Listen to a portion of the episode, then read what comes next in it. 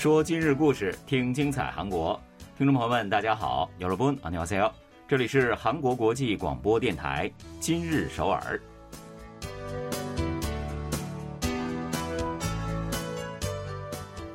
聚焦今日首尔，体会当下韩国。让我们带您走遍韩国的每个角落。让我们把最真实的韩国送到您的耳边。 各位听众，大家好，我是主持人朴龙军，我是主持人婉玲，非常高兴跟大家相会在今日首尔了。嗯，随着现在这个单人家庭规模的不断壮大呢，各界针对单人家庭的支援还有关注度，其实也是随之增加的哈。那对于单人家庭来说，这是一个好消息，是没错。然而呢，真正当这些人在生活当中遇到一些琐碎的难题或者是不便的时候呢，却往往仍然会感到有些迷茫吧？嗯，说的没错。那比如说有个头疼脑热，或者是伤筋动骨的时候啊，身边没个人照顾，感到心酸苦涩也就罢了。那最重要的是。在日常生活中啊，确实很多不方便。没错，我朋友呢就一个人去做了阑尾炎手术，当时他觉得真的是好可怜，真的太可怜了，对吧？其实我们说的官方一些的话呢，我觉得这个时候呢，那就需要国家出马来照顾这群身处特殊情况又或者是需要帮助的群体了吧？没错，所以呢，日前首尔市方面表示啊，将从下月一日起。为受伤或者是生病出院后啊，需要有人照顾的单人家庭提供日常康复同行服务。那但凡是居住在首尔的单人家庭呢，不管年龄还有收入啊，都是可以利用这一项服务的。看护者呢，他会担任出院之后正在康复的单人家庭的手足的重要角色，真的是手足啊。嗯，会对打扫卫生啊。洗衣做饭啊，以及前往各种机关去办理日常业务等等啊，这一切事宜都是给予援助的。嗯，没错。那大家是否还记得去年十一月呢？我们曾经介绍过单人家庭医院安心同行服务呢？那那个时候呢，我们就说哈，就是政府会提供这样的帮助，陪着你去医院看病。那即将实施的日常康复同行服务呢，就算是早前这一服务的一种延伸吧。没错。首尔市计划呢，从九月一号开始到今年年底呢，先是以利用医院安心同行服务的单人家庭为对象，对新事业进行一个试运行，之后呢，会逐渐的扩大服务对象了。嗯，他们判断的标准呢，就是医院的诊断书，然后经过和专业人员的商谈之后啊，就会为申请者安排合适的看护人员。那看护者呢，都是具备疗养保护师资格证，并且呢，拥有相关领域多年从业经验的专业人员。没错，这一项服务呢，目前还不是这个免费的志愿项目哈，会按照利用的时间啊，或者是其他的一些条件，收取一定金额的费用。嗯，不过收钱，我觉得也是很有帮助的应该的，这是我觉得。对。那通过今年的这个试运行之后呢，了解一下现场的需求，并且呢，对这个效果来加以分析以后呢。首尔市就会计划在今后扩大这项事业的规模。嗯，是的。那首尔市的女性家庭政策市长金善顺表示啊，日常康复同行服务呢是解决单人家庭在出院后面临的实际生活不便，帮助大家早日恢复健康日常的生活紧密型服务。是的，首尔市方面呢也旨在通过各项能够切实有体感的公共服务，让上百万单人家庭啊。能够在没有不安、没有不便、没有不满的环境之下，哪怕是一个人，咱们也能够安心的生活哈。好的，接下来呢，我们还是一起来了解一下，今天今日首尔为大家安排了哪些内容呢？韩中建交三十周年，有三位韩中年轻人为减少两国民众间的误解，增进民间的文化交流，扮演了重要的桥梁角色。物价涨涨涨涨不停，各企业推出特色产品来吸引消费者。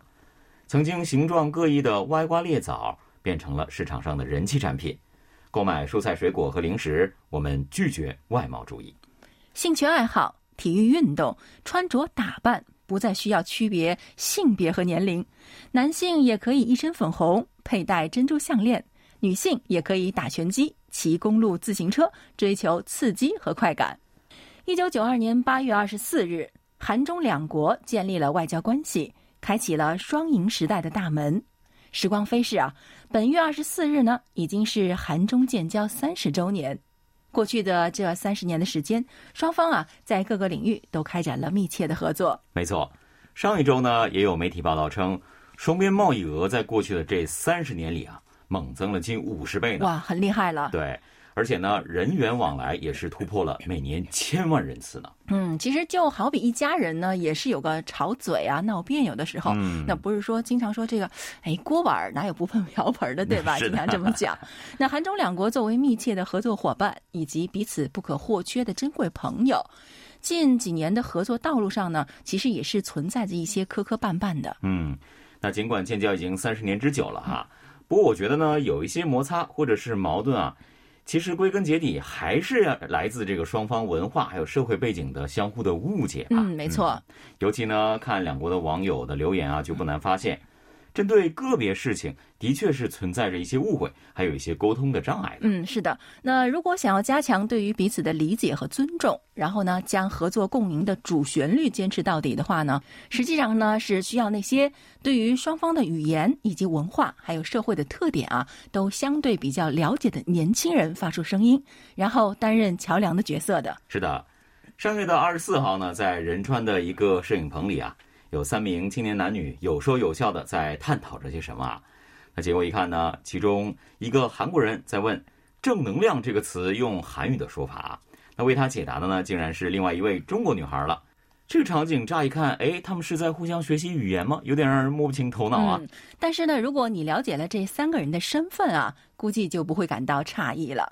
他们三个呢是运营着名为“欧巴录影棚”账号的视频博主，其中呢两名男性是韩国人，另一位呢则是一个中国女孩。嗯，相信我们的听众当中可能也会有他们的这个 follower，他们的粉丝吧。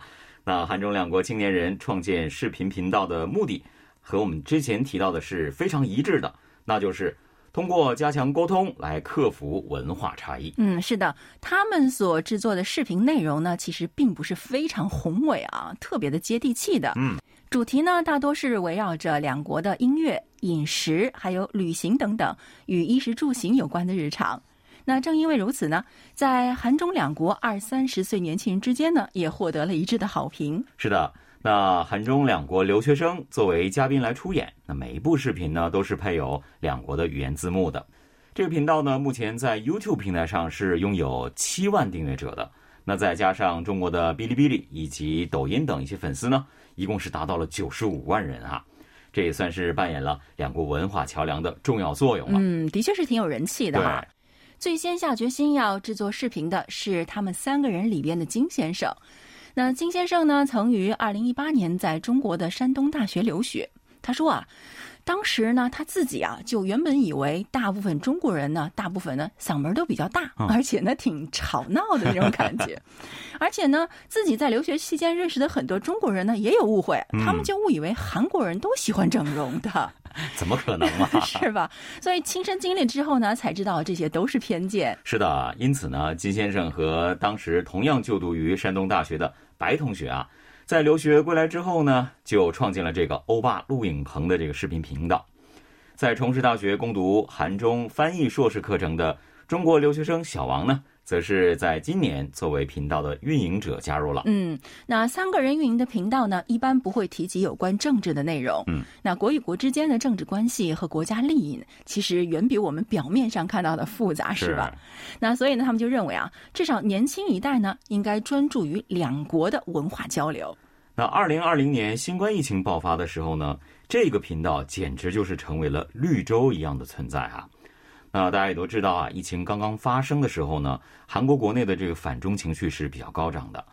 因为疫情呢，没有办法回国过年的小王同学和其他的中国留学生，又是偏偏因为当时的这个舆论氛围啊，心里都是非常不是滋味的。嗯，是啊，经过那段时间的人应该都还有印象。对，那金先生和白先生呢，他们就在春节期间包了包子，还准备了口罩送给中国留学生们。那小王说啊，韩中两国自古以来都是近邻，那期待通过制作的视频，能够尽量的去减少两国民众的反感情绪。嗯，负面情绪我觉得是不正常的啊，这个。那最近一段时间呢，讲述韩中高中生在中国留学的日志视频也是备受瞩目。在这一类的视频当中呢，韩国高中生身穿类似于运动服的中国校服，展现了平凡的中国校园生活。对，这个像运动服一样的中国校服也是特色了，对吧？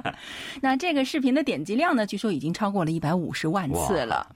有网友留言说啊，第一次看到了在电影和电视剧以外的实际中国高中生的校园生活，很新奇。是，年轻人呢利用熟悉的媒体来减少韩中两国民众排斥情绪的努力，也是获得了积极的评价的哈。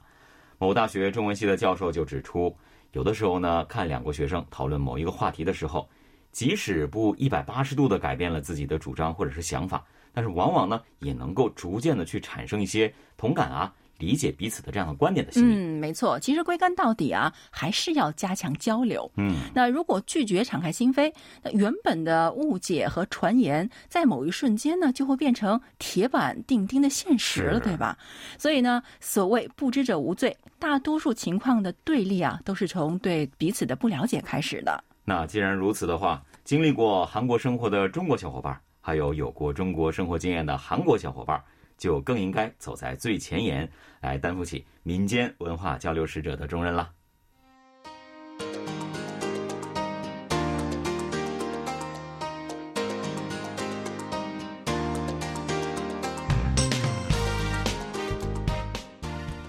欢迎回来，这里依然是韩国国际广播电台今日首尔。在物价直线上涨的时代，人们对于经济不景气的担忧日益加剧。在此背景之下呢，消费者们对一些特色商品的关注度也空前的高涨。嗯，就我们一般人的心理而言啊，既然是花钱消费，那自然希望能够购买到品质有保障，而且看起来又非常美观的这样的产品啊。花钱购买一些歪瓜裂枣。我估计应该是没有人愿意。对啊，只是光听歪瓜裂枣 听起来就觉得不开心，对吧？那所谓的歪瓜裂枣呢，其实并不一定是品质上就有问题，那大多数呢只是模样和形状并不完美，那因而呢价值呢就大打折扣了。那最为常见的其实就是我们在这一些特别的柜台里边可以看到的蔬菜或者水果啊，是啊，丑八怪蔬菜水果这样的东西。对对。那据我所知呢，其实这些并不完美的这个所谓的 B 级产品啊，在物价冲天的眼下呢，这是流通业界还有消费者眼中的香饽饽了啊。这个月二十三号呢，流通业界方面表示，乐天玛特以低于正常市面百分之三十的价格来销售 B 级农产品。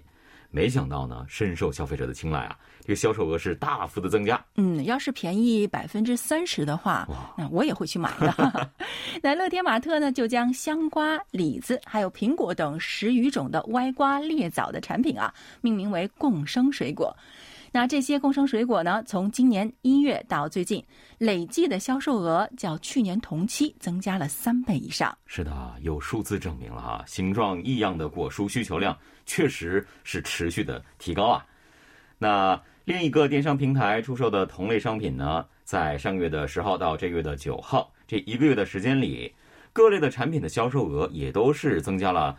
呃，一点四到八倍不等的。嗯，是的，其实我自己也在这个啊电视购物上面买过的，我觉得还可以的。这种 B 类产品，对对对，就是叫丑八怪水果。那在共生水果的超高人气之下，乐天玛特方面呢就加强了与中小企业的合作，将中小规模合作伙伴的多种产品列入到了共生产品当中。那容量是一般产品的几倍，但是价格却是一般产品的一半左右。是的。和共生水果的概念类似呢，那实际上中小企业生产的一些产品啊，单就质量而言呢，也是丝毫不逊色于大企业的。但是呢，就是因为缺乏一些品牌竞争力，它这个售价呀，还有收益，往往是和大企业产品没有办法相比的哈，有一些遗憾。那这一次乐天玛特的销售战略呢？同样也是获得了消费者的好评的。嗯，中小企业的产品的销量呢，也是随之一并增加了。嗯，没错没错。那除了刚刚我们提到的歪瓜裂枣啊，那肉脯我觉得大家应该不陌生吧？那我们说到肉脯呢，大家肯定会想到那种方方正正的形状。那其实啊，在生产过程中呢，为了加工成棱角分明的这种形状呢，据说有百分之十五到百分之二十的原材料都不得不废弃处理。哇，我倒是觉得这边边角角的更好吃呢，这真是浪费资源，我觉得。对呀。那经过同样的工艺做成的产品，并不会因为形状上的缺陷，味道就受影响嘛，对不对？因此呢，乐天玛特就把所谓的这些边角料的肉脯呢，打造成了特别的产品。并且呢以更为低廉的价格来出售。嗯，这倒是真的有点诧异啊！看起来这是一个非常不错的营销战略。那难道在物价上涨之前就没有企业想到过利用吗？这其实是生产方和消费者都能受益的一举两得的好方案呢。对呀，啊，不知道大家有没有听说过这个“消费先锋”或者是“新品先锋”这样的一些说法？确切的说呢，就是指那些先于大多数人去接受并且使用新产品的人群。食品业界呢，针对那些吃货先锋们，纷纷就搞起了众筹活动。非常的吸引人眼球啊！对，那今年四月份，食品企业不倒翁就通过众筹平台率先公开了新产品，并且成功筹得了目标金额的百分之七千三百九十五，好厉害吧？第一次见前面有四位数字，对吧？在全面上市之前呢，其实这就认证了新品的市场潜力了。是的，针对当前的各种流行趋势还有热门话题呢，也有观点指出啊，现如今呢，并不是最低价就可以令消费者买账了。消费者普遍是对有个性、有故事的产品更感兴趣。嗯，加之高物价以及经济停滞等各种社会背景，流通企业怀着危机意识，致力于积极开发价格低廉并且充满个性和特点的产品。我认为呢，即使是这个物价恢复到原本的水平，那这一类的共生水果还有产品呢，也是可以继续推广的。性价比高，而且各方都能够获利的战略，这应该在任何时候都是受欢迎的。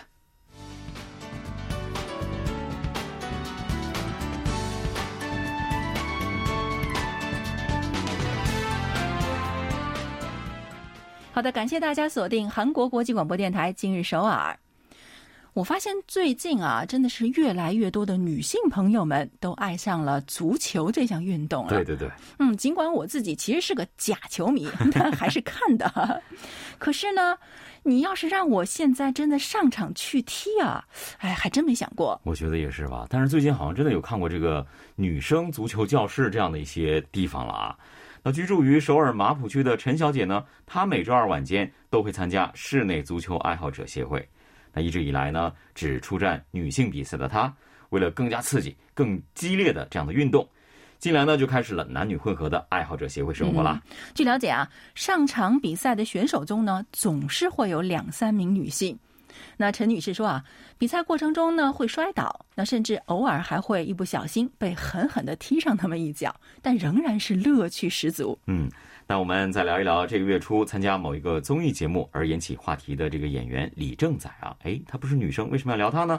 因为呢，有别于一般男性嘉宾的造型打扮，李正宰呢是身着粉色外套，带着一大串。珍珠项链就亮相了。嗯，有帅哥出场的综艺怎么能不看呢？我肯定是看了，而且也看到了那好大一串的珍珠项链了。对啊，所以呢，有网友开玩笑啊，就调侃说他的造型啊，就像是清潭洞的贵妇。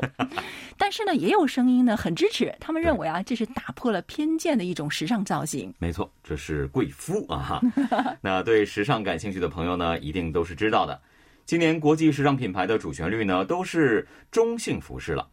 不少国际大牌的秀场之上呢，男模也都像刚提到的李正宰一样，戴着珍珠项链、布置手链，又或者是各种大号的胸针啊。嗯，是的，在很多的时尚画报上，我们也都有看到过。对，那有时尚业界人士说啊，曾经是中年妇女象征的这种珍珠项链啊，如今呢，晋升为彰显年轻男性时尚个性的热门单品了。那新冠疫情爆发之后呢，不拘泥于固定偏见、打破性别还有年龄限制的无界限消费现象，也是逐渐的渗透到人们生活的方方面面了。有观点认为啊，注重个性的文化和非面对面生活方式的结合，那使得以性别、年龄等为基准进行区分的传统的消费分类法，慢慢的褪色了。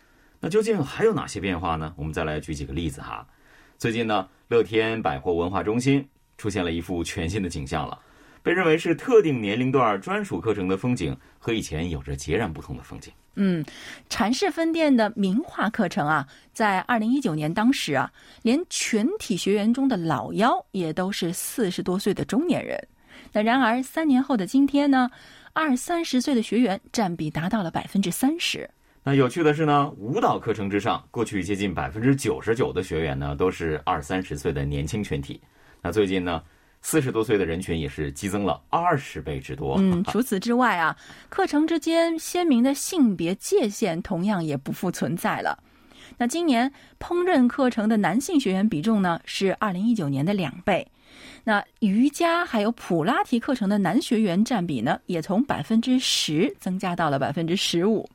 育儿相关课程男学员的占比从百分之二提高了百分之十，哇，认真负责的奶爸真的是多了哈。对，乐天百货方面呢也介绍说，参加拳击等运动课程的女学员呢和参加手工插花课程的男学员也是呈现一并增加的趋势的。嗯，女大学生赵同学呢，前段时间购买了一辆价值六十万韩元的公路自行车，哇，这是巨款了吧？嗯，那尽管是偏见啊，但是在一般人的印象中呢，这个公路自行车呢，好像确实是大叔们的专享吧。